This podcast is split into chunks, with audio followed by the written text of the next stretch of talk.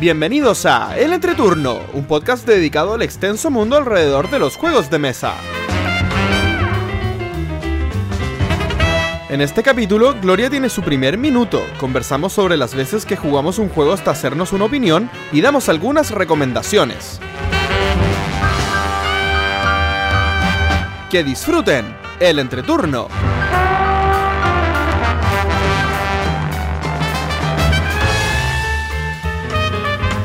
Hola, ¿qué tal amigos? Mi nombre es JP Gloria. Y yo soy Pancho. y estamos comenzando el capítulo número 22 de El Entreturno. Estamos grabando el martes 5 de septiembre, el capítulo que saldrá el martes 12 de septiembre. ¿Cómo están chicos? Muy bien. ¿Tú? Todo bien, todo bien. Grabando muy anticipadamente. Este, Sí, este con día. una semana de anticipación. Así ¿Una es. semana es? Sí, una Sí. semana. Sí, martes a martes generalmente es una semana. Sí. Lo que ¿Estás pasa seguro? es que septiembre es una- un mes con muchos compromisos sociales y Sí. se hace un poquito más complicado eh, grabar. Por lo tanto, preferimos adelantarnos para evitar problemas a futuro. Sí, septiembre es nuestro mes patrio acá en Chile, así que tenemos muchos compromisos. Y mucho trabajo. Y mucho trabajo. Sí. Bueno, igual tenemos fin de semana de cuatro días. Sí, la próxima semana. Sí, y todos subimos de peso ese fin de semana.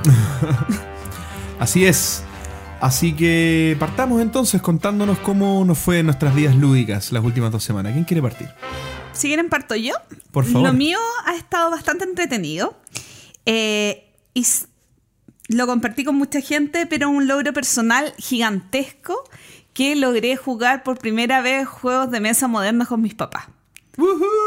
Ah, y teniendo sí. en cuenta que mi papá tiene 80 años y mi mamá tiene 76. Jugamos King Domino Qué y mi buena. papá me pidió la revancha. Excelente. O sea, que mi papá diga revancha es lo que me hace sentirme orgullosa y feliz. Qué bueno. Porque mis papás son buenos para jugar, jugamos muchos naipes, pero de eso a un juego de mesa moderno ¿Y cuántos intentos fueron?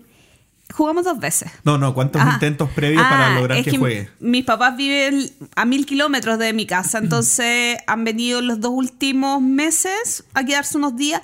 Y eh, el mes pasado les dije, oye, ¿y si jugamos un jueguito que es como el dominó?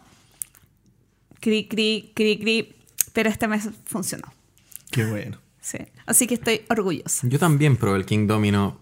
Cuando vi cómo funcionaba el Queen Domino, dije ya, perfecto, tiene expansión para 5, me lo voy a comprar. ¿Cómo? ¿El Queen Domino es una expansión? El Queen Domino es una expansión que sirve como standalone. Eh, justamente. Ah, ya bueno, Sí. a ver, pero no te interrumpo, dale. Y no, también lo jugué, bueno, ya lo había jugado antes, así que eh, me deja todavía sensaciones encontradas. O Es sea, un juego es livianito. Sí, es, dema- es muy livianito. Yo me acordaba que era un poco más complejo, pero parece que no y Como yo me acordaba. porque o sea, la primera vez que lo jugué lo sentí lo sentí un poco más competitivo. Ahora, bueno, tal vez fue por el grupo de juego que Ahora el tema del Queen Domino es que va a permitir que todos eh, construyan, eh, si juegan cuatro jugadores, eh, de 7 por 7 Y dicen que de 7 por 7 se hace mucho más eh, estratégico. no, pero eso es una variante también del King Domino. Sí, pero es de a 2. Cuando el, el King Domino lo juegas de a 2, es de 7 por 7 Si no es de 5 por 5 Ah, porque viene con las piezas adicionales. Sí. Pero con el Queen Domino eh, puedes jugar de a 4 como 7 por 7 Claro, Ah. y, y el tema es que el reverso es distinto, porque el reverso del King Domino sale una K, creo, y en el del Queen Domino sale una Q, en- y tiene los mismos números, entonces para que no se repita, no es que mezcles todo, sino que tiras una sesión de, Ah, de del. King Domino y una del Queen Domino. Claro, porque si no era llegar y mezclar dos copias del King Domino y se puede jugar como tú dices. Claro. No, eh, tiene, harta, tiene hartas diferencias el Queen Domino.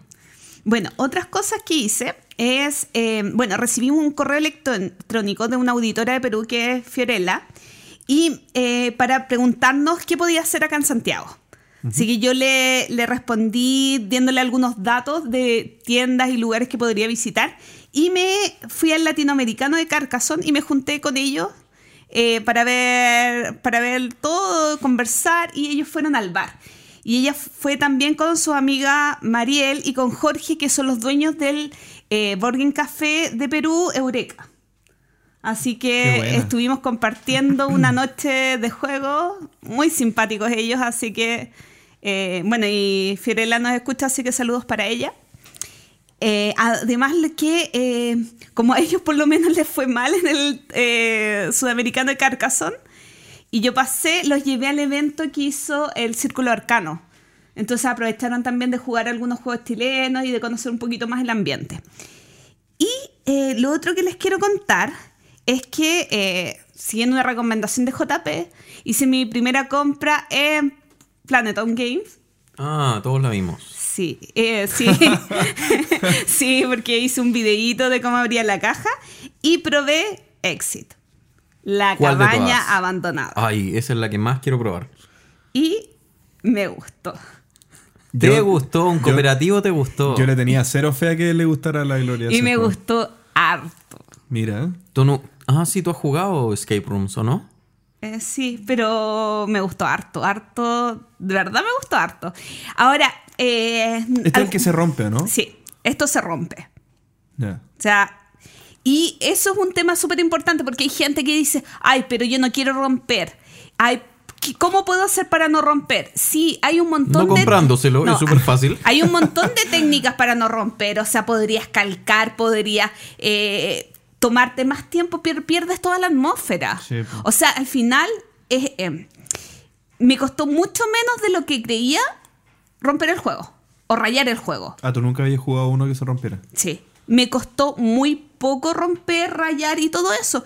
Y, y creo que eh, evitar romper o evitar eh, rayar es perder el tiempo y perder la atmósfera del juego. Sí, yo estoy de acuerdo. Sí, y también. realmente, eh, si lo van a hacer, rompan, rayen y hagan Sí. todo lo que quieran, porque es parte del ambiente, es parte de la experiencia. Da para tema de la semana Sí. esto, pero, pero sí. Sí, romper o no y, y romper, sabes romper o no qué? romper. Eh, uno está suficientemente concentrado y acelerado que el paradigma de cuidar el juego se te va. ¿Y para cuánto se demoraron? Porque creo que el juego se- son media hora, 40 minutos, si no, me equivoco. mucho más. Nosotros nos demoramos una hora y media, pero ojo, es que depende también de la cantidad de jugadores. Ya. Nosotros jugamos tres.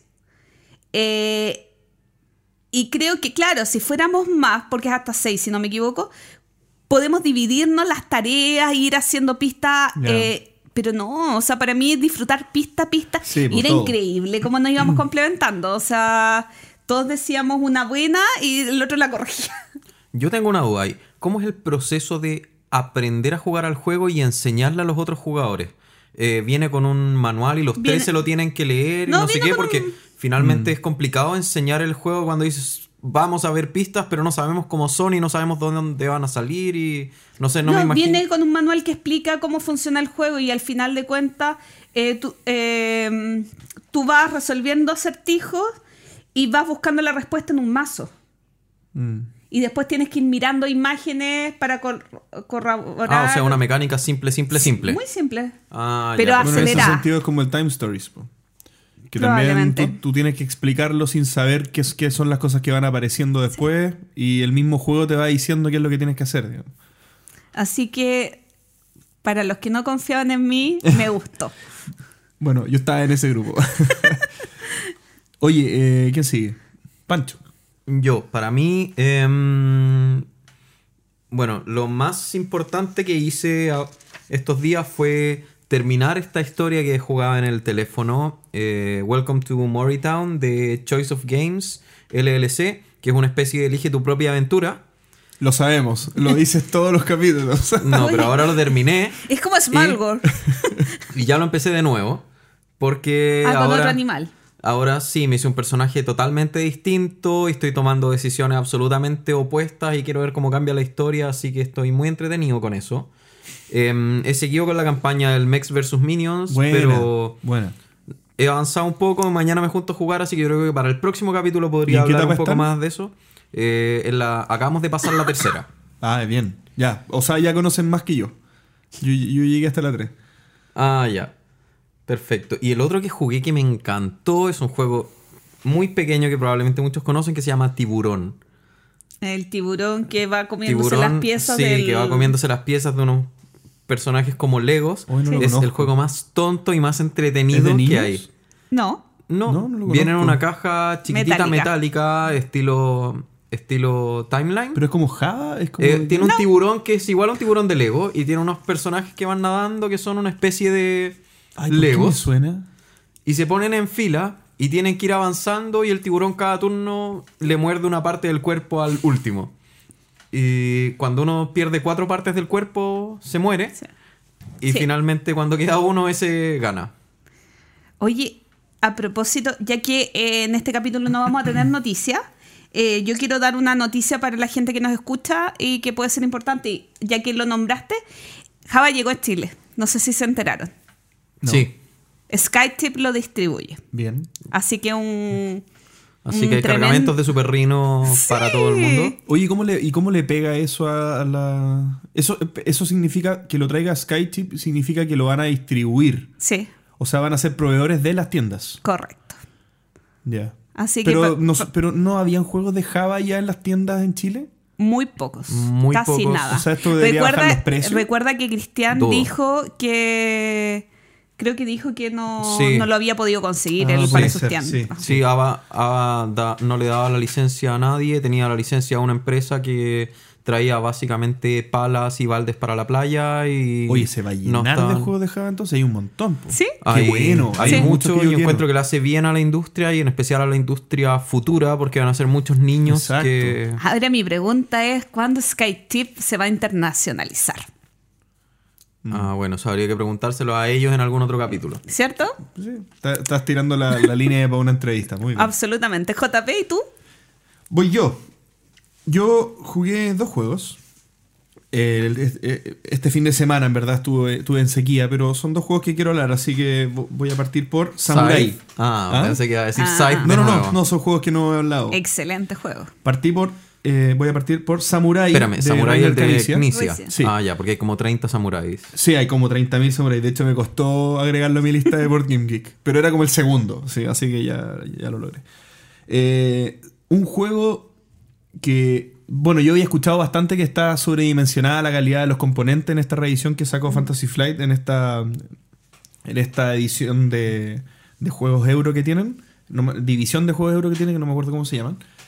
Eh, pero lo agradezco porque en verdad es súper bonito el juego. Eh, bueno, Samurai es un juego en el que hay que controlar eh, piezas de plástico, digamos, eh, en el tablero mediante mecánica de ir poniendo tiles. En la que cuando se rodea una pieza de plástico, una figurita, se resuelve cuáles son eh, los jugadores que tienen más influencia sobre esa pieza y se la llevan. Y después hay una mecánica para ver la mayoría de, los, de, de- de las figuras eh, quién se lleva cuántos puntos y quién gana la partida. Bien. Eh, pero es tan simple la mecánica y tan complejo dónde jugar que es un mundo por descubrir. Eso me encantó. Y es el tipo Un de juego que le-. ¿Ah? Un Knizia. Un Knizia. Y, y es el tipo de juego que le gusta mucho a mi papá, que es con quien lo jugué. Así que estuvo muy bueno eh, Eso para, poder... Clásico, sencillo, elegante, corto de Sí, regla y claro. preciso. Abstracto disfrazado. Claro. Eh, que era lo- un poco... es- ¿Lo jugaste es a dos jugadores? No, de tres jugadores. Lo jugué con la Fran, mi papá y yo. Y, y es el tipo de juego que yo creo que tengo que empezar a llevar para jugar con mi papá. Porque marearlo con, con cartas con mucho texto, con muchas reglas. El side le encanta a mi papá, pero el análisis parálisis es. Hay que esperarlo toda la tarde porque le cuesta hacer eh, conexión entre las reglas y lo que está pasando en el tablero. Así que súper recomendado Samurai, me encantó el juego. Eh, y el otro que jugué fue el Century. Bien. Ah. Jugué el Century ¿Qué tal? lo jugamos mínimo seis veces conté. ¿Ya? Eh, no, nos encantó. A, a mi papá sobre todo le encantó. ¿De a cuánto? Lo jugamos de a tres también. ¿Ya? Eh, el Century es un juego que yo había escuchado, o sea, había leído. Es en- un- el killer de Splendor. ya, ese es el asunto que quería conversar. Lo había escuchado en Facebook que había gente que estaba un poco molesta por la comparación. ¿Ya? Que no le gustaba que se comparara este juego con Splendor. ¿Por qué? Yo la verdad no sé, porque en verdad para mí es un killer de Splendor. Eh, yo lo sentí como killer de Splendor. ¿Sí? Y, y lo, y lo- ¿tú, tú no? No. Ya, no para, mí, para mí fue así porque creo que si bien eh, tiene una sutileza que hace que sean muy diferentes, que es que uno tú tienes un... eh, es Deck como un deck builder. ¿cachai? Que tú vas Sí. armando tu mazo y vas eh, generando las acciones que tú puedes hacer mediante la construcción de esta mano de cartas que tú te vas subiendo a la mano. Bien. Eh, y ese es el Century. Y en el caso del Splendor es todo en mesa y tú vas haciendo las acciones compartidas con la mesa con todos los demás jugadores. Esa es la única diferencia para mí. Pero lo que lo hace muy, muy parecido es que tú vas armando esta maquinita generadora de capacidad de sacar una mayor cantidad de puntos. ¿Bien? Eh, en un caso es las cartas que vas dejando en la mesa como el Splendor y en otro caso es el mazo que te vas armando. Pero la sensación de ir mejorando tu máquina para poder ir comprando mejores puntos es la misma, para mí. Y fue mucho mejor para mí en Century que en Splendor. Y yo creo que la razón es porque me gusta mucho más armar un mazo. Porque me da una diferenciación con, el, con la otra persona. En el fondo yo voy armando algo, por ejemplo, eh, aquí eh, en este juego era de... eh, se, se trata de ir canjeando cubitos. Hay cubitos de cuatro colores y eh, los, hay colores Vas más poderosos que otros. Y claro, vas transformando un cubito en otro cubito y vas, vas lentamente tu mix de cubitos mejorándolo hasta el punto que puedes canjear todos esos cubitos por cartas que te dan puntos. Y mientras más potente el mix de cubitos, la carta te ofrece más puntos. Bien. Entonces, eh, ese, esa sensación de ir mejorando los cubitos, de ir eh, generando como, como esta economía interna, eh, lo, lo siento mucho más eh, elaborado en, el, en este juego que en el Splendor. ¿Pero te consideraste eficiente las dos primeras veces que jugaste? Cero eficiente. Eh, Es que yo creo que Cero ahí, ahí hay, hay una diferencia. Yo me entretuve mucho cuando lo jugué, pero sentí que hice las jugadas más ineficientes del mundo. Sí. A diferencia de Splendor, que quizás me da una sensación de no haber jugado tan mal en las Ya. primeras partidas. Pasa que- Entonces pa- yo creo que uno es como más para iniciados Claro. y el otro es para darle más partidas. Ya, pasa, pasa por ejemplo que en el, en el Century eh, las primeras dos partidas, los tres jugamos mal. Y después empezamos a valorar mucho más la oferta de cartas que se pueden comprar. Eh, la- hay, hay una oferta de seis cartas que se pueden comprar y tú puedes comprar la de la izquierda gratis y en la medida que vas sacando la de más a la derecha vas dejando un cubito arriba de las cartas. La misma mecánica que tiene el Small World El para Small comprar World, las para razas. comprar. Me ¿Ya? encanta. Entonces, al principio, las primeras dos partidas, comprábamos la de la más, la más de la izquierda siempre, porque decíamos, no, no voy a poner mis valiosos cubitos. Pero después empezamos a conocer más las cartas, y ya los tres éramos más expertos en el juego. Y empezando a conocer mejor las cartas, nosotros aparecía una, juntábamos cubitos amarillos, que eran los más baratos, y gastábamos cinco cubitos y llegábamos a la sexta carta. No nos importaba, porque ya valorábamos más las cartas que estábamos ocupando. Después cachamos que tampoco era cosa de botar todos tus cubitos, entonces llegamos a una, a una intermedia, a una estrategia intermedia. Oye, ¿a tu papá no le complica el tema de la construcción de mazos? No. ¿Sabes por qué? Porque en este juego, O sea, ¿no en este juego o no? no en este juego, sí le complica. Porque mi papá tiene muy mala memoria. ¿Ya? Entonces, eh, cuando juega un deck builder tradicional, se le olvida que tiene en su mazo. En este juego no hay mazo, en este juego todas las cartas están en la mano. Por lo tanto, tú constantemente estás revisando lo que estás armando. Y pensando a más largo plazo. Claro, claro. En el, deck, en el deck builder también podrías pensar a largo plazo. El punto es que tú tienes que estar acordándote de qué es lo que has comprado. Y si tu mazo ya tiene 30 cartas, 35 cartas, es re difícil acordarte que es todo lo que has comprado. Entonces, eh, en este caso, como es todo a la vista, pero en secreto porque son, es tu mano, mi papá ya estaba más tranquilo. Se demoraba ya, eh, en, en el último cuarto del juego se demoraba más porque tenía que ver 12 cartas que tenía en la mano. eh, A nosotros nos pasó la única que vez que he jugado, que compramos todo, ronda, comprábamos, comprábamos, comprábamos, comprábamos, comprábamos, comprábamos. Y yo decía, esta baraja se va a terminar. Y de repente llegamos a un equilibrio de... Sí. Claro, cada uno.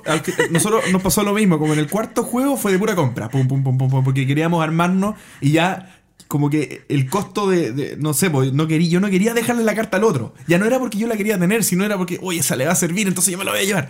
Entonces, y claro, jugando de A3 se da más esa competencia. Es como el número preciso para mí, porque ¿Es de uno, no, es hasta cuatro o hasta cinco? hasta 5 Creo que jugadores. hasta cinco. Es de 2 a 5 jugadores, sí.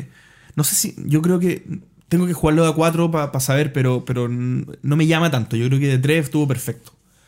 Por este tema de los deck builders o de estos juegos como más rapiditos Es que... que- me gusta que cuando yo termino mi turno y, y- y- y pienso en mi próxima jugada, ya me toque de vuelta. Ahí, ahí hay un problema numérico del que no hemos conversado y podríamos hablarlo alguna vez, pero por lo general cuando son rangos muy amplios, una de las esquinas está mal. O sea, un, un 3 a 5 suele funcionar más o menos bien para los dos lados y tiene un pique en el 4 que suele ser lo mejor, pero un 2 a 5 o funciona mal de a 2 o funciona mal de a 5. Sí, Se me ocurrió una buena idea. En este juego, este juego no Cuan- creo que escale muy bien. Cuando hagamos el eh, la sección, el minuto de Pancho, eh, puedes proponerlo. Sorpresa. No, que fome de repetir temas, no. Oye, estamos, estamos ya. Ah, yo te, iba, yo te iba a hablar de Splendor que lo jugué, pero no, no, no importa. No importa. Te iba a hacer comentarios, par- pero no importa. No, no, no. Sí. Sigamos.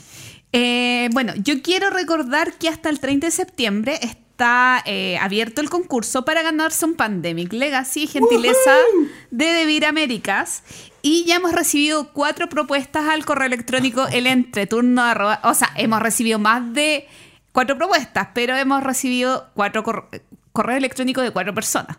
Oye, no puede ser esto. Que la gente no le gusta el Pandemic Legacy, el número uno de la Board Game Geek. ¿Qué les pasa? A lo mejor todos ya lo tienen. Sí, No quizás ya lo jugaron. Bueno, eh, Anímense, chicos, sí. anímense. El premio es buenísimo, anímense.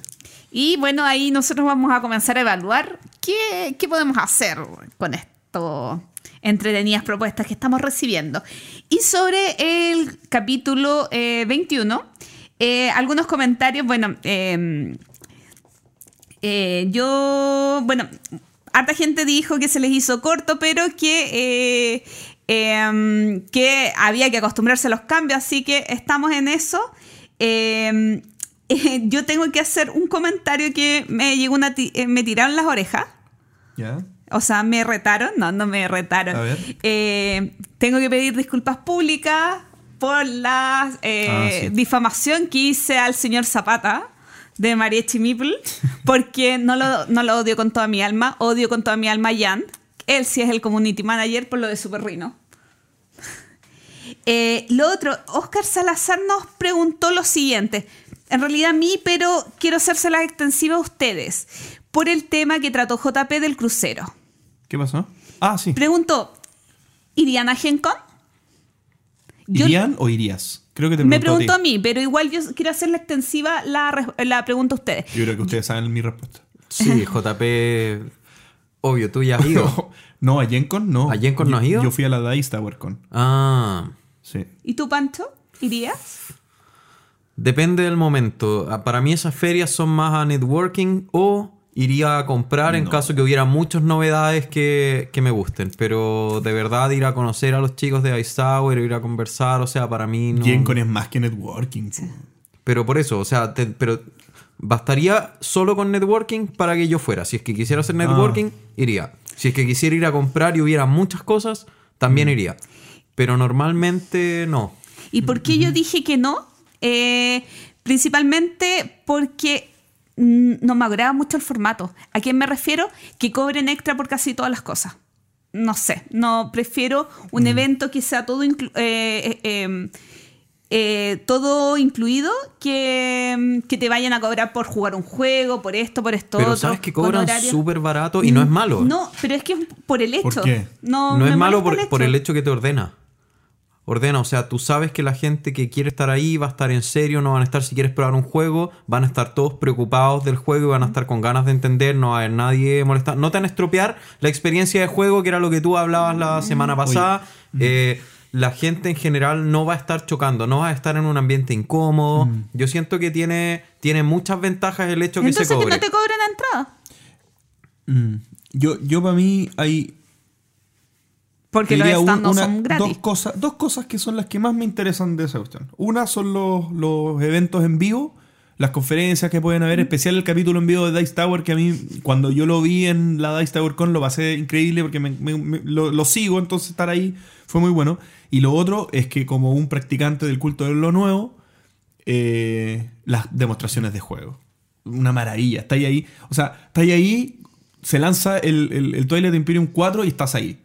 Pa- para mí, eso habría sido delirante. El Civilization también que sacó Fantasy Flight, haber, poder, haber podido estar en las ta- yo demostraciones. también encuentro que eso, eso es súper valorable. De hecho, Buenísimo. Y, y- y aparte que eh, eh, en la onda de. O sea, tal vez es un anuncio que tú en frío acá en tu casa no lo valoras tanto. Tal vez. Pero estando ahí con- en todo el- como el excitement de la, de la convención en sí, es rico, pues genera un ambiente distinto y yo creo que uno lo, lo aprecia. Ah, y también está el, el meetup de.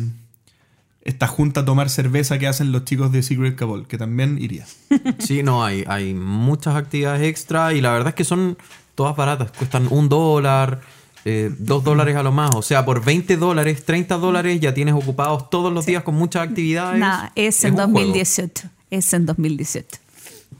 Solamente concluiré con Yo- es en 2018. Yo tengo kilómetros guardados, así que puedo ocuparlos en algo que, que se les ocurra. Mm, Yo probablemente el próximo año esté en Alemania, así que no... Entonces podría ser, ¿ah? El entreturno en Essen. Uh, ¡Qué buena! Y los convencí. Bueno, Ya, no sé, no está, no está cerrado, no está cerrado. Vamos a ver, vamos a ver. Comenzamos con el minuto de Gloria. Hola. Mi primer minuto. Mi primer minuto. su primer minuto al aire. Sí. Después de 21 capítulos. Sí, solo para mí. Miren, hace un tiempo me invitaron a participar en una página, la cual, eh, por estar en portugués, no entendí mucho. Eh, pero cada vez que me invitan a un evento, siento algo extraño. eh, En mi corazón. sí, como un conflicto. Y les quiero comentar que esta página es Board Game Girls Ya. que muestra, eh, de las cosas que dice, que muestra relatos de discriminación, fotografía de sesiones de juego solamente mujeres y eventos y organiza eventos solamente para mujeres. Ok. Ya. Y Pero Espérame. eventos de juegos de mesa. eventos de juegos de mesa solamente para mujeres. Pero para. Pero para, déjame terminar. Ah, sí. Y, y parte de lo que dice esta página es que para mujeres incluso jugar un juego de tablero puede convertirse en desagradable por el machismo del hobby. Por eso las mujeres comenzamos a organizarnos para crear eventos de board game en espacios seguros de machismo. No sé qué tan distinto sea esta página de Brasil. eh, la realidad de Brasil comparada con la de Chile o con otros lugares de Latinoamérica o del mundo. Ya. Pero para mí los juegos son una actividad social.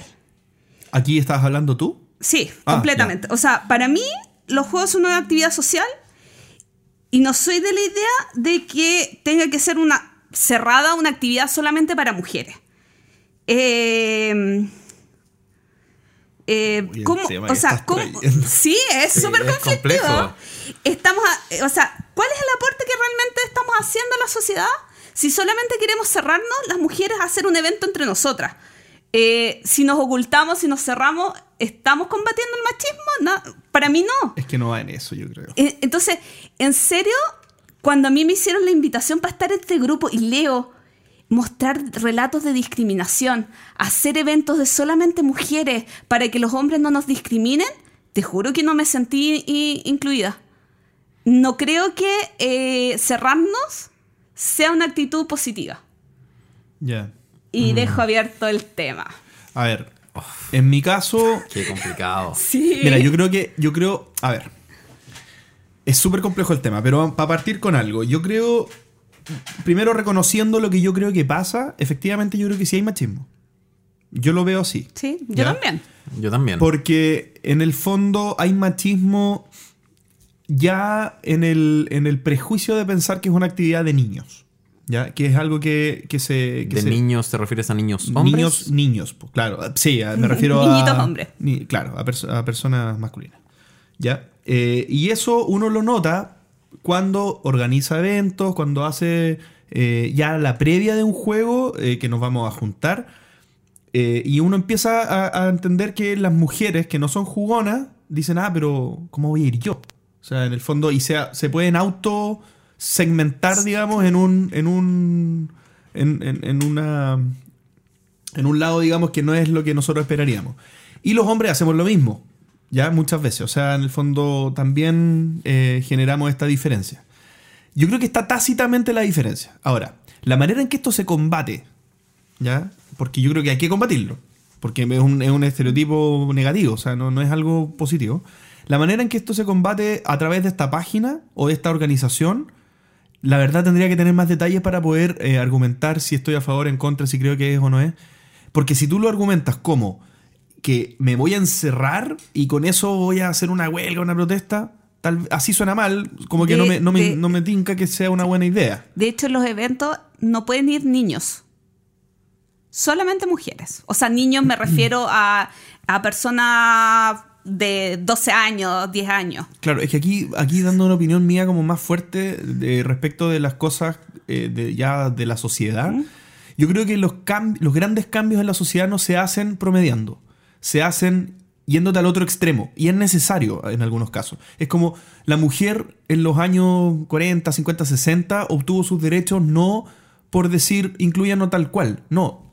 Ganó sus derechos saliendo a la calle, dejándola embarrada, generando movimientos sociales súper importantes. Entonces, yo, creo que en ese, en ese sentido está bien eh, hacer un escándalo de algún tipo para que se note, para que se, para que se transmita un mensaje. Si es este en la manera apropiada, no lo sé porque no, no, he visto los matices, pero, pero yo no creo que esté mal eh, mover el piso para que se note que hay que hacer cambios, digamos. A ver, pero es que ahí hay un tema que es súper diferente. El tema del voto, por ejemplo, es un tema que se le negó a las mujeres per se por ser mujeres. Aquí no hay nadie que diga las mujeres no pueden entrar a jugar, no es algo que se les esté negando sino que es algo que no se está creando ambientes muchas veces que son propicios y eso yo creo que viene, bueno, no es que yo creo, viene por un hecho histórico que originalmente los juegos de mesa eran para hombres. O sea, los primeros juegos de mesa eh, eran todos juegos de guerra, incluso antes, de, los wargames. ¿Pero viste? Antes de los wargames. ¿Y eso, eso de hombre? Ah, ah, me refiero a que antes de los wargames se usaban para enseñar estrategia militar. ¿Pero y una mujer y una, mujer, no puede ser militar? Es que te está yendo. Pero mira cómo, mira qué interesante para dónde te está yendo. Estás, haciendo lo mismo. no, pero que te estoy diciendo que originalmente estaban negados para ellas y hoy en día eso ya no está. Hoy en día eso ya no está. Sin embargo, tu argumento. No entendí tu argumento. Estás diciendo que está negado para ellas porque tenía que ver con la guerra, con el tema militar. Porque en, porque en, ese, porque en esos tiempos no existía. O sea, en el Japón feudal, donde los hombres jugaban Go, eh, no, se, no se podía. en, la, edad media, en la Edad Media no, no se podía. Hoy en día ese contexto ya ha cambiado. El tema es que hay muchos. A ver, hay muchas cosas que. Es súper complicado hablar de este tema. y que, sabes que, yo creo que estamos en una sociedad machista. Eso está. No, eso, es eh, evidente. Eso, está, es evidente. Pero a mí me molesta el encerrarme a jugar. O sea, yo creo que si no me paro yo tal, o sea, al igual que un hombre, a jugar lo mismo que un hombre, estar en lo mismo que un hombre, eh, hacer acciones de difundir en mi hobby, no estoy haciendo ningún aporte, cerrándome, eh, excluyéndome. Em, yo creo que en serio no lo considero un aporte. De hecho, insisto, eh, yo quise expresar esto hoy porque cuando recibo una notificación de un evento, me siento incómoda. Sí, es verdad. Me siento, o sea, me siento rara. Porque a mí, yo lo que quiero es igualdad. Y en esa igualdad yo la encuentro en un contexto de que yo voy a jugar y juego lo que quiero con la persona que quiera, sea hombre, sea mujer, sea niño, sea niña, sea... Da lo mismo. Yo quiero jugar. Es que yo creo que en ese sentido, bueno, no sé cómo será el contexto allá en Brasil ni qué experiencias habrán tenido ellas pero la industria está dando un giro y está abriéndose mucho más a las mujeres que antes. O sea, yo he escuchado muchas conversaciones con dibujantes y con, y con editoriales donde dicen, oye, nosotros estamos aburridos del estereotipo de mujer, estilo, no sé, con poca ropa y muy voluptuosa y vamos a hacer personajes reales. Eh, muchos juegos tienen eh, la opción de, por un lado, elegir, claro, tú puedes elegir el personaje hombre o el personaje mujer dando vuelta a la misma carta.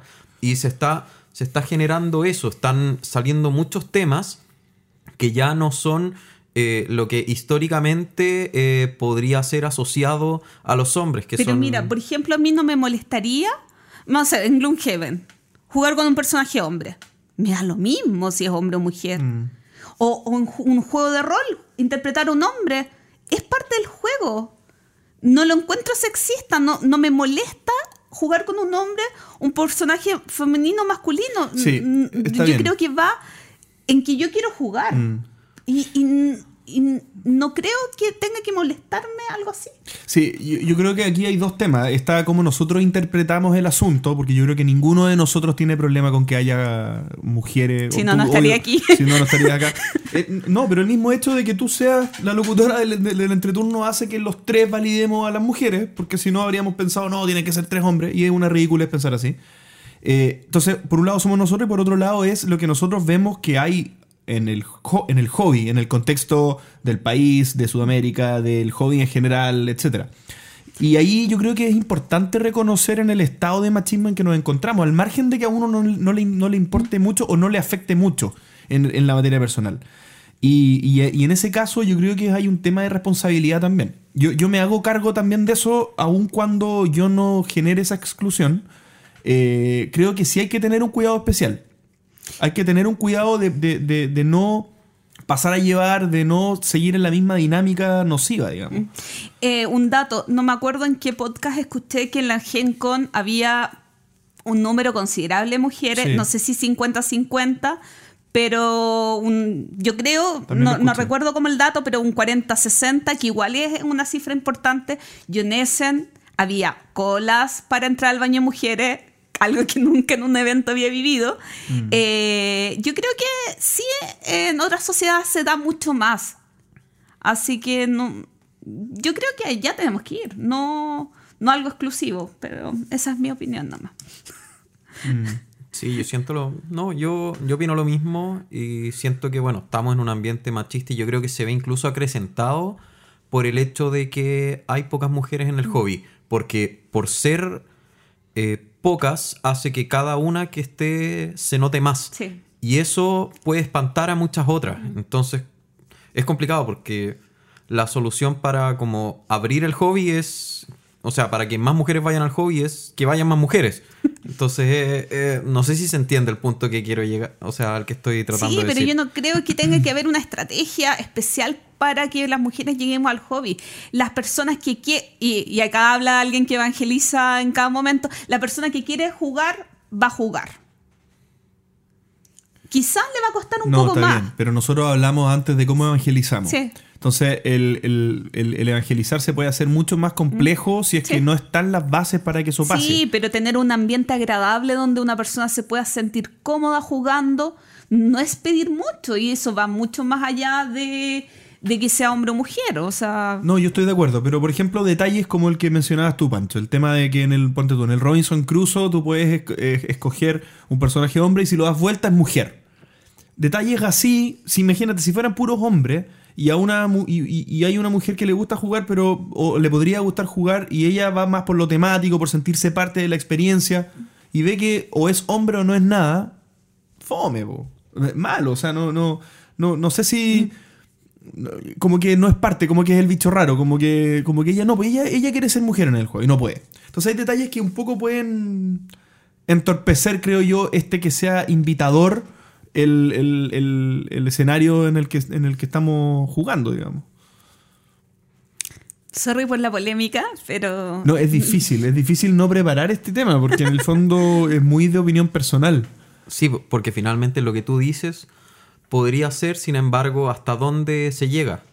Está bien, son hombres y mujeres, pero ¿qué pasa si yo no sé? No, voy a decir una tontera, mejor no lo digo. Y eso que ni siquiera me, me he metido con un tema que me molesta bastante, que es... ¿Qué juego puedo jugar con mi polola? Recomiéndenme un juego. Su polola no es un bicho raro, es una persona normal. Da lo mismo si es polola o pololo. Lo que- Pero no bueno, igual la respuesta del 60% de las veces va a ser patchwork, así que... Ticket to Ride.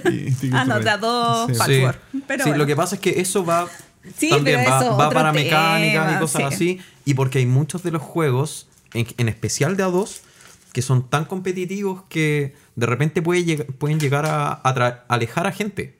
Sí. Tanto hombre como mujer, no jugador, por el hecho de que, oye, yo tengo que competir contigo que tienes mucha más experiencia y que yo. destruirte. Muajajaja. Sí, y ese es otro tema. Hay muchos juegos donde básicamente es quien hace pipí más lejos y eso no siempre tiene que. O sea. Eh, eh, es ligeramente machista el comentario, sí. Pancho. Es que hay muchos juegos donde son así, en especial hay muchos Ameritrash que suelen ser así, que son, oh, yo soy el personaje Por eso me gustan los euros. Bueno, esa es una de las razones por qué me gustan los euros. Y así concluye mi minuto. Muchas gracias por, eh, por participar Sí, en nos este... complicaste, nos complicaste mucho y yo Espero creo que esto, del público, por no, esto, esto va a generar Yo creo que igual seguro. yo voy a que- recibir un poquito de odio porque- porque soy lo menos feminista. Yo creo que yo soy más feminista que tú. Sí, indistinto. No sé, pero bueno, un consejo para cualquiera que quiera opinar, piense tres veces antes de postear el comentario porque todo puede ser usado en la contra. Un tema demasiado sensible.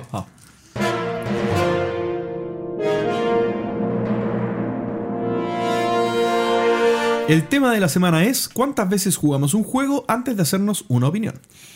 Y mi pregunta es, eh, ¿a qué nos referimos con una opinión?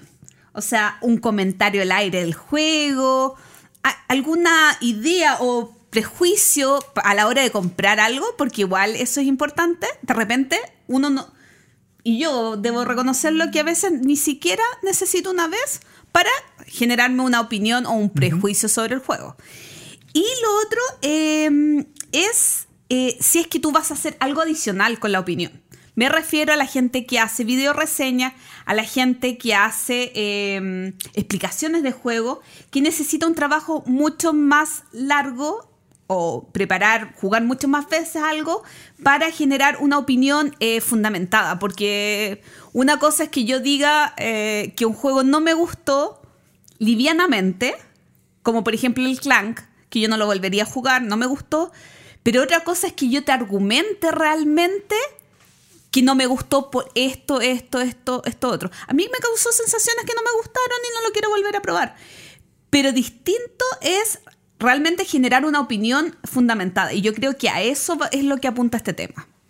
Está bien. Eh, bueno, en mi caso, yo creo que. puedo- Voy a darme Por una, sí. supuesto. En mi caso, para mí, yo creo que no hay que necesariamente jugar infinitamente un juego para hacerse una opinión. Acá estoy extremando el ejemplo. Yo sé que infinitamente no. Eh, en los comentarios del público hubo se repitió mucho el número 3. Me llamó mucho la Sí, atención. Sí, el- extrañamente. Extrañamente, hay mucha gente que tiene, al parecer, como norma eh, jugar tres veces el juego. En mi caso, yo creo que no hay un número mágico, ¿ya? Y pueden haber eventos que desencadenen el, el hecho, como dices tú, Gloria, algo que te haga clic y tú digas, yo no, yo no volvería a jugar este juego. A mí me pasó, por ejemplo, con el Saya. ¿Ya? Me pasó eh, antes de que saliera la expansión, porque encontré que había algo que estaba diseñado de una manera que a mí no me gustaba. Y eso me molestó tanto que yo dije, yo no voy a volver a jugar este juego a menos que solucionen este problema. Ya conversamos en algún momento que la, la expansión lo soluciona. Pero al margen de eso, eh, yo sentí que ya me había alejado de esa experiencia de juego. Pero por otro lado, hay distintas, eh, ¿cómo se llama? Distintas situaciones eh, en, las que, en las que ya empiezan a jugar más las emociones, ¿ya? Y que no es malo. Y no es malo, exactamente. Si yo, por ejemplo, juego un juego y siento que, hay algo que no anda bien, ¿por qué tengo que obligarme a jugar dos, tres, cuatro, cinco veces para forzar a que el juego me genere situaciones, es- emociones distintas? Si yo creo que no, que no pierdo nada con dejar de jugar el juego y moverme a los juegos siguientes, es una opción para mí muy válida. Especialmente considerando que el tiempo lúdico cada vez más escaso. Es que eso es, es fundamental. Y, y yo lo ahondaría al tema de sensaciones, viéndolo al, al tema de Bill Lúdica, no, pero fuera de broma, el tema de sensaciones eh, versus una opinión. Y, eh, y volviendo al tema de la cantidad de veces, ¿cómo yo valoro o doy mi opinión de Exit si lo puedo jugar una sola vez la partida? Justamente por el tema de las emociones. po.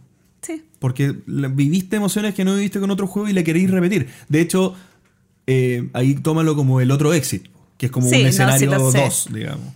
Sí, pero igual da, da el tema de curiosidad. Pancho, ¿tú?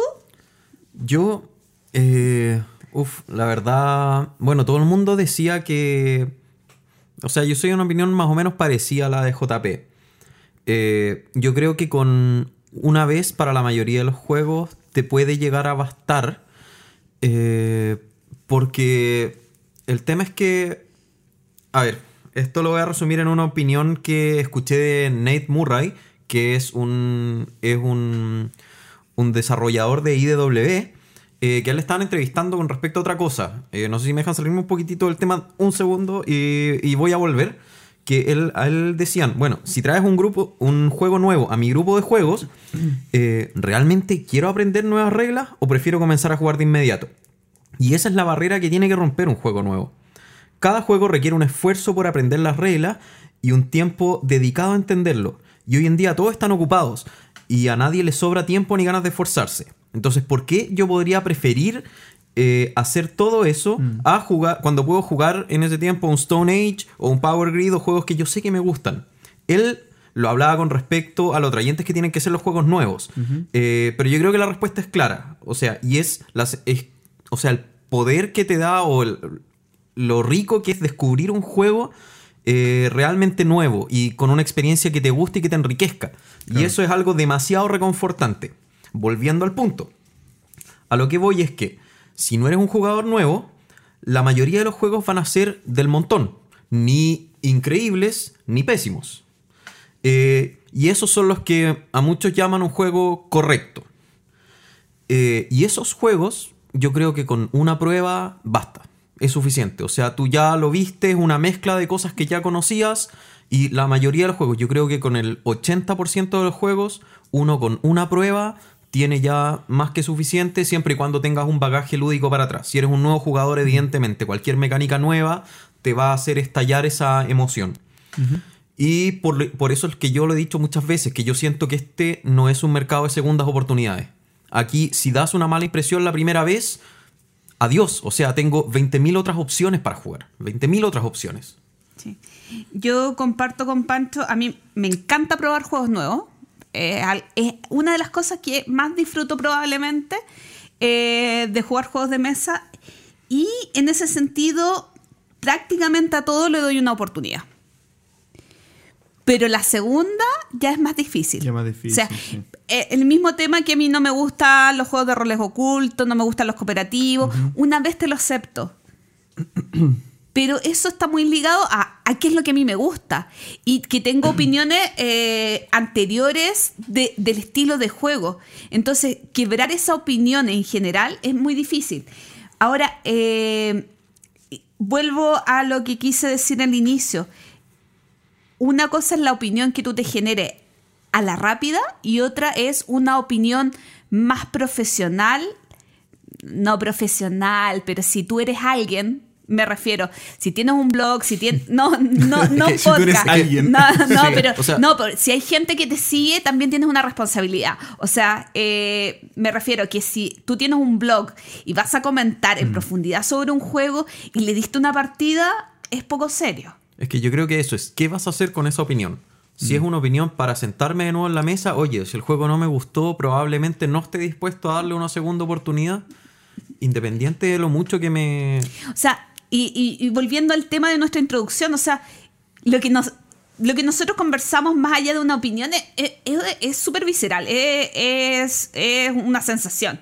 Y no es tan profundo como muchas veces hablamos de la primera partida. Y no más allá de eso. Y después cuando hacemos la quinta partida no profundizamos mayormente. Porque ya dejó de ser novedad. Entonces quizás esas opiniones son más ligeras. Así que yo las tomaría con calma. Sí, yo, yo creo que es súper importante eh, entender que la opinión eh, eh, en, este, en este hobby tiene una evolución. La, la opinión no es estática. Pero hay una primera opinión que es la barrera para que la, la opinión evolucione. Y es la que mencionaba Pancho. Es la del primer gusto, la de la primera impresión.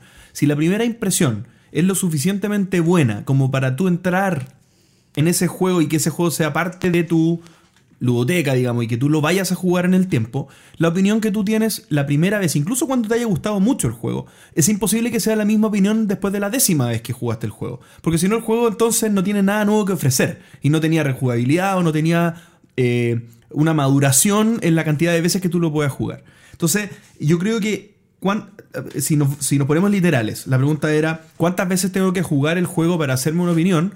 Tantas veces como el juego me permita ir descubriendo nuevos aspectos del juego. Hoy día, en la mañana, escuchaba eh, Secret Cabal y estaba eh, escuchando a Brian, una persona que estaba comentando sobre uno de sus juegos preferidos, que es Le Abre. Bien. Eh, y, es un jue- y, para él, ahora a él le cuesta mucho jugar Le Abre. Pese a que es uno de sus juegos preferidos, porque llegó a profesionalizarse tanto en el juego, a descubrir tanto el juego, que ya lo descifró. Digamos, ya, ya le cuesta y, y- y cuando juega con alguien, enseñarlo a alguien nuevo, es fome porque, porque lo destruye. po. Y es difícil para él no ver las jugadas óptimas. Y, y ya, si no lo juega con alguien que está a su nivel, ya no, no lo juega. Entonces, ¿qué opinión tiene él del juego ahora? Puede decir que el juego es maravilloso, que está súper bien diseñado, pero, pero, pero ya no tiene mucho que seguir descubriendo, entonces probablemente esa, esa opinión vaya... Es que, o al revés, el descubrimiento ese que hizo ya no le juega a favor, le juega en contra. Sí. Claro. Ya no es que me da venta- o sea, una ventaja para poder ganar, sino que ya, o sea, soy apabullante. Ya no, no, o sea, Ni el autor me ni gana. siquiera, claro, ni siquiera yo me entretengo jugando. Sí. No, y él explicaba eso. Y es que, es que pasa, y pasa con juegos y hoy en día en especial, bueno, yo creo que lo comenté una vez con Discoveries. Y a mí me pasó que yo sentí eh, muchas veces, las últimas dos veces que jugué, siento que tampoco lo he jugado tanto, pero hoy en día hay tantos juegos que es difícil profundizar mucho en uno, que jugando cuatro veces, yo ya, o sea, no... Mis amigos que habían jugado dos veces no tenían por dónde, no tenían cómo. Y es complejo. Vamos a tener que jugar. No, yo no quiero, me, me- me ganaste por muchos puntos. Chicos, Y eso que me controlé. sí, chicos, tengo una consulta que hacerles. A ver. ¿Ustedes colocan nota a sus juegos en Board Game Geek, a los juegos que Yo juegan? algunos, sí. Sí, yo un tiempo lo hice, pero... ¿Y, y cada cuánto la actualizan? Oye, e- eso qué interesante. Yo he actualizado y me he sorprendido. He Ah. actualizado alguna, Sí, yo algunas también. notas y me he sorprendido bastante. O sea, yo no he, no he actualizado, pero de repente me pongo a revisar listas de juegos porque de vez en cuando me baja la curiosidad de ver qué cosas hacía antes. Y claro, llama la atención y de hecho con eso me estuve dando cuenta de la segunda derivada de este juego porque mucha gente hablaba de dar segundas oportunidades a los juegos que no nos gustan. Pero no sé si la gente lo tomó como qué pasa con los juegos que sí me gustaron y que la segunda vez que los juego empiezo a perder la magia. Sí. Que eso es lo que más me pasa a mí. Sí, e- es súper eh, eh, raro eso, porque un juego que uno cree maravilloso, coloca en un altar, pero lo, de- lo dejó de jugar hace mucho tiempo y después lo desea volver a probar, porque ya es jugarlo de nuevo, y ya te decepciona un poquito, porque no era lo que tú recordabas que era. Ah, bueno, yo iba a un tema mucho más, Liviano. más cortoplacista. O sea, yo, por ejemplo, cuando yo probé el Imperio en 8 minutos de Ryan Loudcat, eh, lo jugué y dije, me encantó, me lo llevo, enseguida. La segunda vez que lo jugué fue como, mmm, es entretenido. Y la tercera vez fue como, uff, Voy a venderlo. Sí, bueno, en parte pasó porque también yo, bueno, como saben, enfundo todas las cartas y me puse, al hacerlo también las separo porque me gusta jugar, entender la mecánica interna y ahí me di cuenta que había unos pequeños bugs que tenía y que estaba un poquitito cargado y eso a mí ya me mató todo porque ya Pancho, sabía... no puedes jugar Exit. ¿Cómo vas a enfundar las cartas que te... Ah, no, pero es que eso, esa la rompo, eso no, no me da problema. No me da problema. Sí, mis juegos que quiero cuidar son los que cuido. Si hay algo que, se- que lo quiero romper, que se rompa. Sí. Chicos, eh, bueno, para los que no saben, les quiero comentar que eh, el tema de la semana ha tenido una pequeña variación y es que los vamos a publicar en las redes sociales antes de que grabemos el programa. Eso quiere decir que vamos a eh, recibir eh, comentarios de ustedes antes que nosotros los tratemos para leer algunos y eh, que nos ayuden también a la eh, generación de más conversación aquí. Así que eh, lo comentamos en Facebook y en Twitter y tuvimos mucha participación. Queremos agradecerle mucho a todas las personas que hicieron sus comentarios. ¿Y qué podemos comentar? Sí, eh, bueno, yo co- comentaba recién el tema de las tres oportunidades que le da la mayoría de la gente. Yo creo que está dividido entre las personas que se arman una idea a la primera y las personas que pasan a las tres oportunidades. Por alguna razón es el número mágico. Eh, Witty Winter nos, nos comentaba que, que se arma una idea con, con- con una primera jugada. Eh, la bondad, por ejemplo, nos Pero comentaba... dice, pero que la va ajustando partida a partida. Sí, bueno, no voy a entrar Sí. en detalles tanto en cada, en cada caso. De verdad, comentaron bastante, pero... O pero sea, sí. ese, ese fue el comentario. Siempre Witty, cuando lo tuvimos acá también, él siempre dijo que uno iba cambiando y el juego también y tus gustos van, van modificándose. Sí, y también hubo eh, alusiones a que dependía del juego. Por ejemplo, la bondad también nos dice depende del juego. Eh, si es un juego que con- me eh, perdón, eh, si un juego me convence a la primera, No me convence. si no me convence a la primera, le doy una segunda oportunidad, salvo que sea filler, que es lo que no le gusta. Pablo Céspedes también es de esa idea, depende del juego, pero creo que la tercera vez ya te armas una buena idea. Ahí se repite el tema de la tercera vez. Eh, Yo por ningún motivo jugaría tres veces un juego que no me gusta. Pero es que espérate, es que, motivo. no, es que ahí vuelvo al punto que comenté yo. Eh, si a la primera me cargó y lo encontré muy fome, no, no le doy una segunda. Pero a la Pero sí tercera doy vez. una tercera. Pero a la tercera tal vez me, me permite. Porque tal vez las, las tres primeras me gustaron mucho. Pero la tercera me da una mejor opinión sobre aspectos del juego que yo puedo opinar sobre él. Independiente de las sensaciones que pudieron haber sido las tres muy buenas. ¿Me explico? No. A lo que voy es que yo, la primera vez que lo juego, puedo decir, oye, me encantó lo que sentí con este juego, lo pasé muy bien, pero todavía no tengo una opinión, entre Ah, comillas, perfecto, del sí, juego porque eso- hay aspectos eso- que no he descubierto. Pero eso sí es que te gustó, si es que llegaste a la... Pero ¿qué pasa si no te gustó? Pero es, ¿Vas que a yo no a estoy, la a- tercera? pero es que aquí no estamos, yo no estoy hablando solamente de una opinión de si el, si el juego me gusta o no me gusta. Estoy hablando ya más de una opinión como la que dice Gloria. Por ejemplo, Una opinión tener- que se va a usar, que se va a postear, o que, que, o voy que a- tú o que yo- responsablemente puedes comentar. Por ejemplo, yo, si mi opinión del juego no es acabada, por mucho que me haya gustado mucho en una primera jugada, yo no me atrevo a recomendarlo. Porque yo no sé si voy a poder ajustar ese juego a, a- a lo que busca un amigo mío, a lo que busca alguien no jugón, a lo que busca alguien que sí es jugón y que puede tener algo en mente. No sabría ser eh, conciso en una recomendación. Y hay otro tema, por ejemplo, que es la cantidad de jugadores. Que yo lo puedo haber probado de, de a dos y quizás el no, no es el número óptimo. Y, Sí, eso también lo comentaron. y, y- y ahí necesitas probarlo de a dos, de a tres, de a cuatro, por ejemplo. La cantidad de jugadores y el grupo. Oye, por ejemplo, José Luis Zapata aquí dice eh, que mientras más juega, más se da cuenta que hace falta jugar los juegos varias veces para tener una verdadera opinión. A mí, yo por ejemplo ahí, sorry José Luis, pero yo no estoy de acuerdo con eso. Yo no creo que haga falta. ¿Me explico? Yo, yo creo que es hasta donde tu corazón te diga, o sea, no sé cómo explicarlo. Pero el perfil es distinto. Al- José Luis tiene una página donde sí Ah, bueno, sube contenido. Entonces, tienes toda la razón. entonces, en ese sentido, es mucho más justificable. Gabriel Alejandro Yan eh, tiene una norma casi que ya con números para cada tipo de juego. Filler Familiar Party, 3 jugadas. Euro Familiar, 3 jugadas. Euro Medio, 3 jugadas. Pero Euro Heavy es 3 a 5 jugadas. Y Entonces, el, el siguiente comentario es el importante. Obviamente hay excepciones de juegos poco intuitivos que habrá que jugar muchas veces. Un PAX por, por Friana, un Race for the Galaxy, un, un No, Impulse, el siguiente. un Churchill. Wargames, 3 a 5 jugadas. El siguiente. Ah, el siguiente comentario de la siguiente siguiente persona. no, el siguiente comentario de Sí, él. de Gabriel. A Meditrat, viendo la portada, Ah. ya puedo desopinar. Ja, ja, ja. Claro. Sí, y hay algunas personas que opinan que con una, la Ketty, Laura Moyo opina que con una, etc.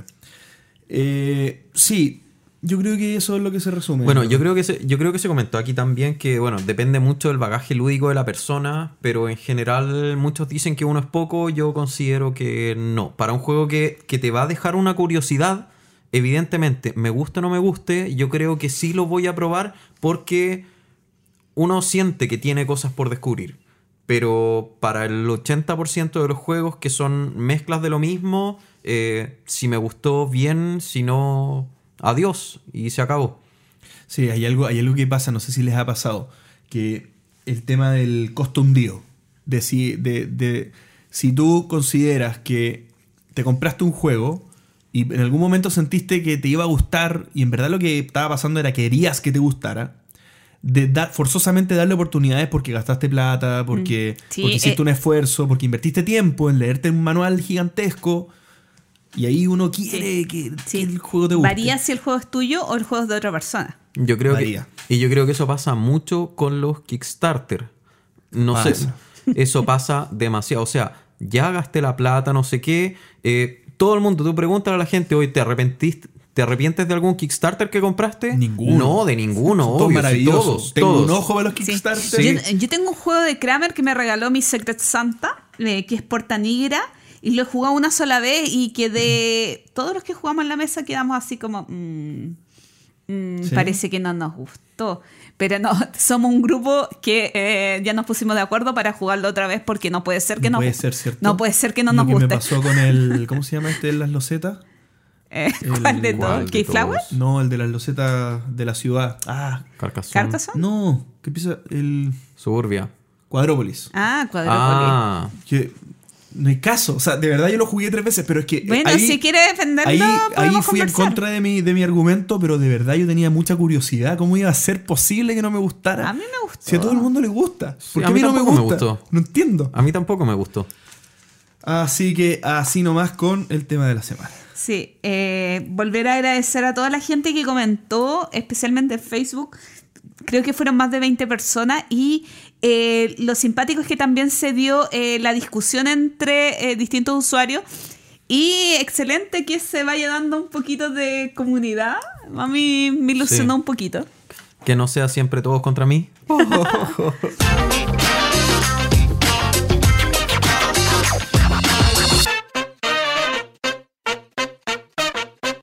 Volvemos a tener recomendaciones en este capítulo número 22 y partiremos con Gloria. Bueno, yo como community manager del entreturno, así que me pueden odiar o querer por eso, eh, quiero recomendar algo que mucha gente usa ya, pero eh, encuentro súper significativo y es una página, es una aplicación y se llama Twitter. ¿Qué? Sí, yo quiero recomendar Twitter y ¿saben por qué? ¿Ya? Porque si yo me entero absolutamente de todo lo que pasa en el mundillo lúdico, de los proyectos de crowdfunding, eh, tenemos, eh, puedes seguir a diseñadores internacionales, eh, a editoriales, te enteras de las novedades, de qué viene, qué no viene, qué problemas hay, Kawine. Kawine es chismes. Sí, chismes de, de la comunidad lúdica. Tienes interacción con todas las con mucha gente, eh, directamente con editoriales, directamente con tiendas, con autores, etcétera. Entonces, la verdad, eh, que lo encuentro súper útil y entretenido para, para conocer mucho más del mundo. ¿Y por qué viene esta recomendación? Porque me acordaba del juego eh, Verdún. Batalla Eh, histórica sí. Verdún, 1950 y algo. Sí. Eh, y este chico no había, no tenía cuenta en Twitter. Y para mí es algo súper significativo, especialmente si tiran un proyecto en Berkami, que en España se mueve mucho por, e- por, e- por Twitter. eh, utilizar todas las redes sociales, todas las aplicaciones para difundir tus proyectos. Entonces, yo creo que si uno está bien metido en este mundo de los juegos de mesa, es un lugar donde tienes que estar para poder eh, enterarte un poco más del macro de manera mundial de lo que está sucediendo. Yo me quiero sumar a la recomendación de Gloria eh, porque no solo en España y en Latinoamérica se mueve Twitter, sino que Ah, en sí. Estados Unidos se mueve como loco y más que Twitter, eh, las redes sociales, eh, muévanse con todo lo que puedan porque son gratis. Aquí un consejo para cualquier diseñador.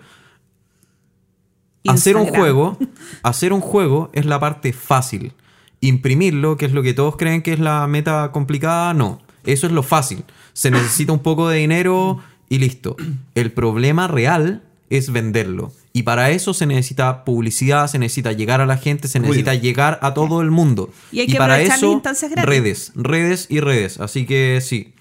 Oye, y esta recomendación también es un poquito tirón de oreja para mis dos compañeros aquí, eh, para que comiencen a participar un poquito más en las redes sociales. Yo estoy medio oxidado en Twitter, pero la verdad. De hecho, yo sabes que también estaba. Yo entré a Twitter hace, como el, hace muchos, muchos años. eh, más de seis años, no, no recuerdo desde cuándo. Pero lo dejé dos años por lo menos. Y ahora que estoy más metida, eh, después de que viajé a Europa, volví a Twitter y realmente me volvió a encantar. Yo creo que por todo que lo dejar- relacionado a los juegos. Creo que tengo que dejar de seguir a unas cuantas personas que me hacen mucho spam. Y, y no necesito alguno. No, tienes que. Ah, agregar puede a ser, más. bueno. Y Mm. como vas a agregar a más, vas a disminuir eh, que aparezcan en tu timeline. Claro. No sé, mi, te- pero- mi tema es que absorbe demasiado tiempo y yo Sí. ya no, no quiero, o sea, yo creo que en el momento en que necesite volver a usarlo, lo voy a volver a usar, pero ahora me mantengo bien en mi aislamiento. Ah, Yo creo que la vida ermitaño me gusta. Bueno, esa es mi recomendación. Ojalá me hagan caso eh, y, y comiencen a utilizar esta herramienta porque si bien les va a quitar harto tiempo, eh, se, se van a enterar de cosas muy entretenidas y van a comenzar a conocer más gente también que participa en el mundo de los juegos de mesa. Alrededor de los del mundo de los juegos de mesa. Eso. Voy con la mía. Mi recomendación es un libro llamado The Cobalt Guide to Board Game Design. Está en italiano. No, mentira. Está en inglés, para variar. Eh, es un libro que tengo, afortunadamente, que en algún momento me compré de... Qué bueno que nos recomiendes libros que no, que no ¿Ah? has leído. claro. No, es un libro que tengo y he leído. eh, que es de. Bueno, es que eh, recomendé antes un Kickstarter que era un libro que, que no había leído, obviamente, porque estaba recién vaqueándolo. En verdad recomendé, recomendé la campaña. Sí, recomendaste la campaña. Este libro es de Mike Selinker, pero que está hecho. Mike Selinker, si no me equivoco, es el, es el diseñador del juego de cartas Pathfinder Adventure Card Game, si no me equivoco. Sí, creo que también participó en Betrayal at House of the Hill. Y bueno, tiene. pero en conjunto con James Ernest, Richard Garfield, que es el diseñador de Robo Rally, de Magic the Gathering, eh, Steve Jackson y una docena de otros eh, diseñadores famosos. ¿Bien? Eh, ¿Cuál es la gracia de este, de este libro? Este libro está compuesto por, eh, por cuatro partes y cada una de esas partes son conceptuales y tienen una serie de artículos, cada uno de ellos de algún diseñador famoso o un diseñador o alguien relacionado con el mundo de los juegos de mesa, eh, con algún artículo relacionado con ese tópico. El primer tópico o la primera parte es la conceptualización, la segunda es el diseño, la tercera es el desarrollo y la cuarta es la presentación.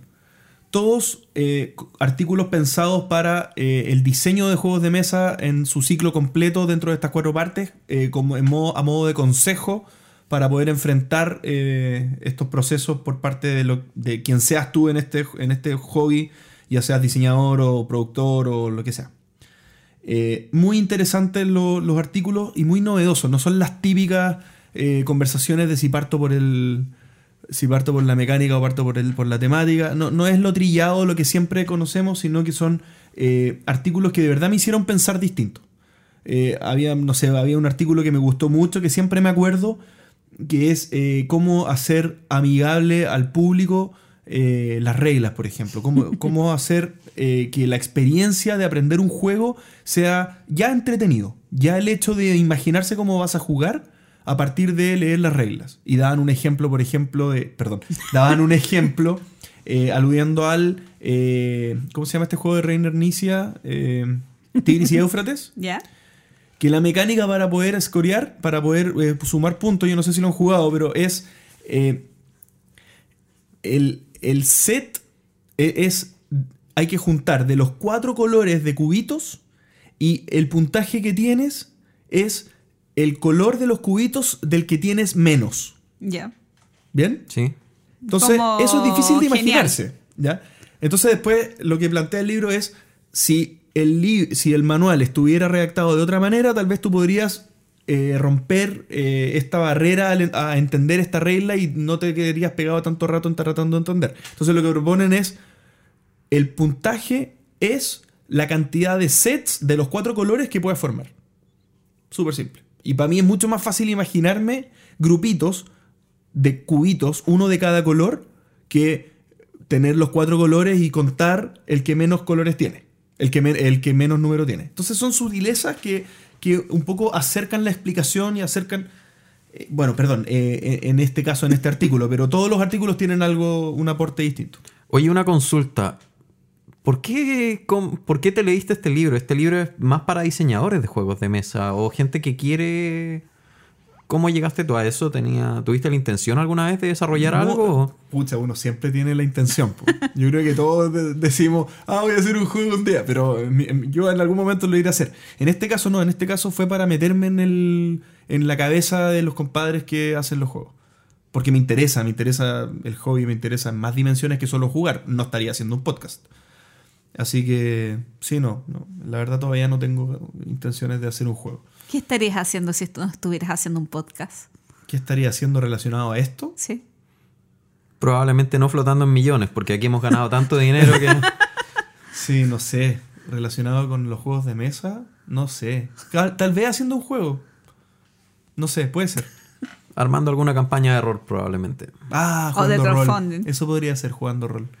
Sí, bueno, eh, hilando la recomendación de JP con la mía, yo quería recomendar un podcast. El capítulo pasado dije que había encontrado seis podcasts nuevos. Eh, no voy a recomendar los seis, voy a recomendar uno que es el que más me ha gustado, que se llama Breaking into Board Games. Que es un podcast, sí, está 100% en inglés. Es un podcast enfocado a diseñadores y gente que quiere conocer cómo funciona la industria. Eh, más o menos parecido a lo que hicimos nosotros eh, en los primeros 20 capítulos, donde entrevistamos a distintos actores. Este, este Actores. podcast, actores dentro de, dentro de Del mundillo. actores del, del Del mundo. mundillo. Eh, aquí hay. Son tres chicos: eh, Ian Sang, Gil Hova y Tony Miller. Uno es un diseñador de juegos de mesa, otro es un desarrollador de juegos de mesa y el otro es eh, un publisher, un editor. Y entre ellos van entrevistando a distintas personas. Son episodios de más o menos 30 a 40 minutos cada uno. Eh, de verdad vale mucho la pena porque el acceso a gente que tienen es gigante. Es gigante. Han entrevistado a, bueno, probablemente a los diseñadores que más les gusten. Ya deben ser, ya deben haber sido entrevistados acá. Si es que hablan inglés, obviamente. Así que 100% recomendado. Y ahí se nombra un par de veces el libro que, del que habló JP. Ah, ¿en serio? Sí, no, y por eso, por eso yo lo conocía. O sea, lo había escuchado antes, pero supe bien de qué se trataba porque lo comentaron ahí. O sea, el libro de JP de verdad es muy potente. Bueno, no es el libro de JP. ¿Cómo se llamaba? El de Cobalt. Oye, ¿por qué no escribes un libro? Voy a escribir un libro basado en Cobalt. Así que eso sería. Terminamos otro capítulo. Otro capítulo corto. ¿Sí? ¿Otro capítulo corto? ¿Lo logramos? Lo logramos de nuevo. Sí. Muy bien. Uh, vamos invictos. Vamos dos de invictos. dos. Sí, nos hemos portado bien eh, con, lo- con la nueva duración de los capítulos. Oye, eh, antes de terminar el capítulo quiero reforzar el tema del concurso. Ah, sí. ¿ya? Eh, acuérdense que estamos en pleno concurso que va a durar todo este mes. Bien, Eh, la idea es que nos manden a elentreturno.gmail.com eh, la nueva sección del entreturno. Bien, las ideas sobre una nueva sección que nosotros podamos incluir. Y la gracia de este concurso, a diferencia de los otros que hemos tenido, es que no va a ser un sorteo. Nosotros vamos a analizar cada una de las propuestas que hagan y la mejor tiene altas posibilidades de que sea escogida como, como la sección. Probablemente no, no es seguro, digamos, no podemos prometer eso. Pero sí, al menos la mejor va a ser la que gane el juego que es un Pandemic Legacy, gentileza de Devir Américas. Sí. Así que eso chicos, anímense porque hay muy pocos participantes. Eh, ya, ya están teniendo muchas Si no, yo posibilidades voy a de inventar ganar. una. O sea, sí, ya van. Bueno, tenemos cuatro participantes, pero tenemos ocho o diez eh, posibles secciones, así que. O sea, motívense, de verdad. Sí, eso, eso, eso es verdad. Pueden participar más de una vez. Así Sí. que Sí, y estamos a puertas de la Season 2 del Pandemic. sí, sí. Así que es el momento de que recuperen terreno y hagan la primera campaña. Eso chicos, muchas gracias a todos por haber escuchado. Hasta la próxima. Chao. Adiós. Gracias por escuchar el entreturno. Y recuerden, participen en nuestras publicaciones en redes sociales para que leamos y discutamos sus opiniones en futuros capítulos.